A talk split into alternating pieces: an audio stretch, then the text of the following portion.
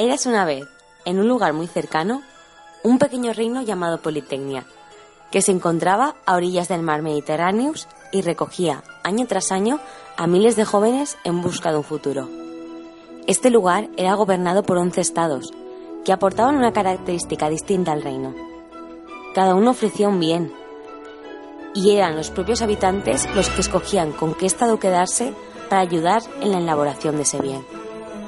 La relación entre los estados era magnífica. Todos se llevaban bien. Todos excepto dos. Había en Politecnia dos estados que se oponían y luchaban entre ellos, haciendo peligrar la armonía del lugar. Dos estados llamados Agri y Bio, cuyos bienes luchaban entre ellos por alcanzar un poder superior. Dos estados que se encontraban uno enfrente del otro y que hacían peligrar la armonía reinante. El estado de Agri era mucho mayor que el de Bio y presentaba una mentalidad totalmente opuesta. Pues mi carrera se basa en, en, el estudio de, y la plantación de alimentos para la conservación de las materias naturales y la, la vida de, de los alimentos más larga y duradera es una es muy vocacional, es un estudio de la naturaleza y de cómo conservar lo que desde nuestros antepasados existe y no no no algunos tratan de no cuidarla.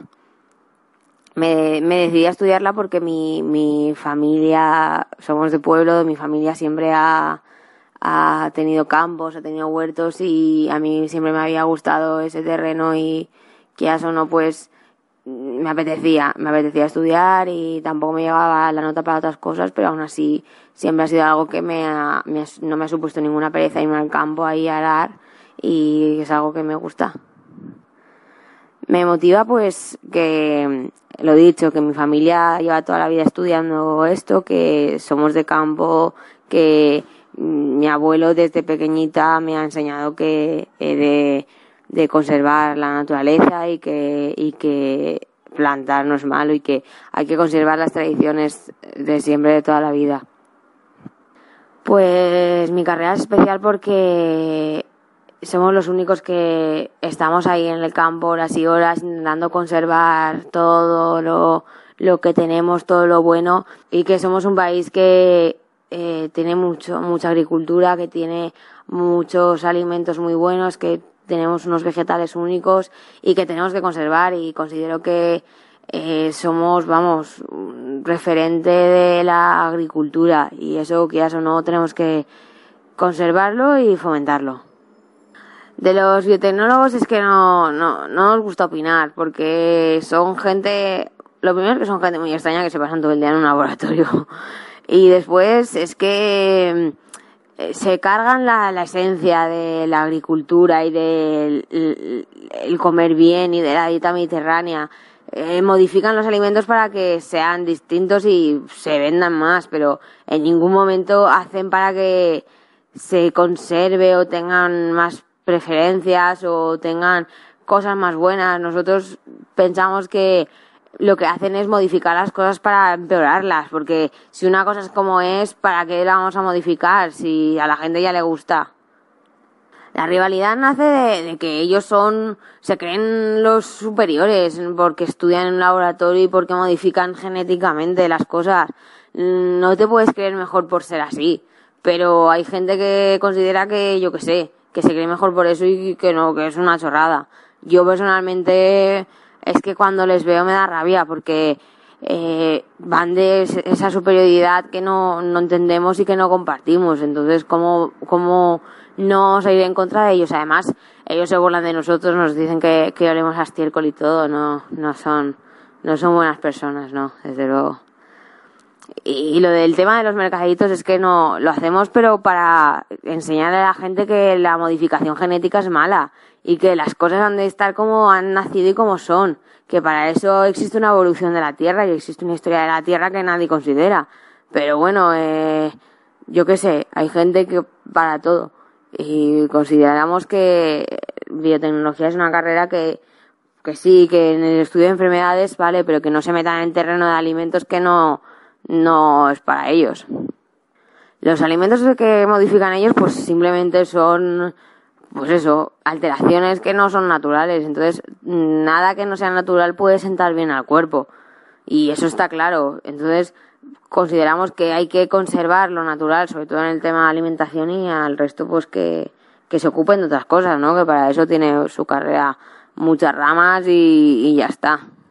Pues se basa en, en investigación especialmente, en descubrir cómo podemos utilizar microorganismos para ayudar al, a los seres humanos frente a enfermedades, por ejemplo. Me interesa mucho averiguar cómo puedo ayudar a otras personas en enfermedades, en reproducción asistida y en otros, y en otros ámbitos y sobre todo pues eso para investigar cómo ayudar y cómo salvarles, ¿no?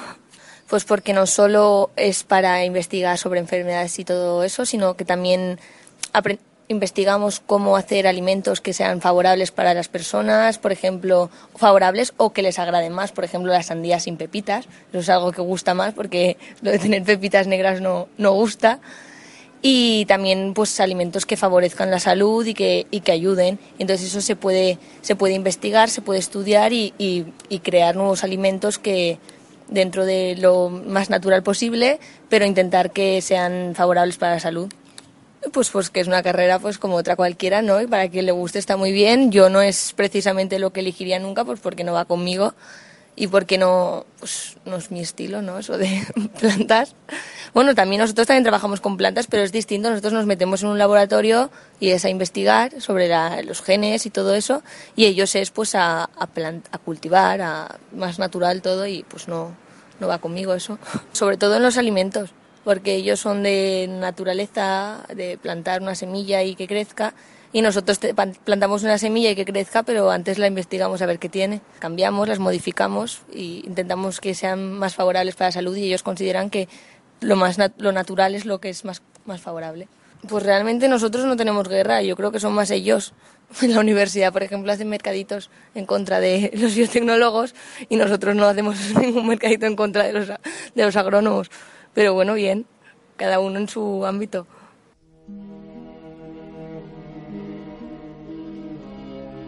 Entre este ambiente de caos y guerra entre un bando y otro, acaece lo que el mundo pensaba que era imposible, surgir el amor. Un amor entre dos habitantes de diferentes estados, que se encontraron en un punto intermedio y se enamoraron a primera vista.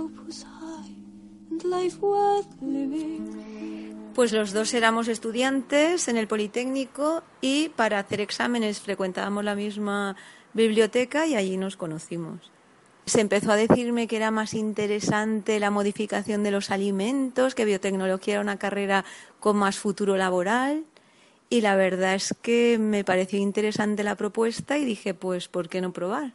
Fue un verdadero acierto, porque luego me pareció muy interesante. Estoy trabajando actualmente en un laboratorio y la verdad es que estoy muy contenta con esa decisión que tomé en un día. Pues es un odio que la verdad no tiene mucha... No sé por qué se originó, en realidad es que no sé, porque cada uno puede tener un ámbito laboral diferente y no se tienen que no tienen por qué ser contradictorios.